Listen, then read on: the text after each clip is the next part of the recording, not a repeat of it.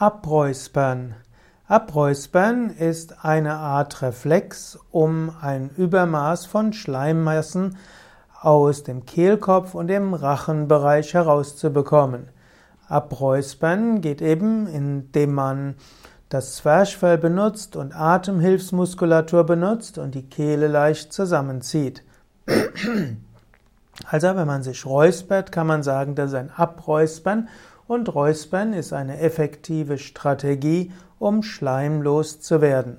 Es gibt auch bestimmte naturheilkundliche Mittel und Pflanzenmittel, die helfen, dass dieses Abräuspern unterstützt wird.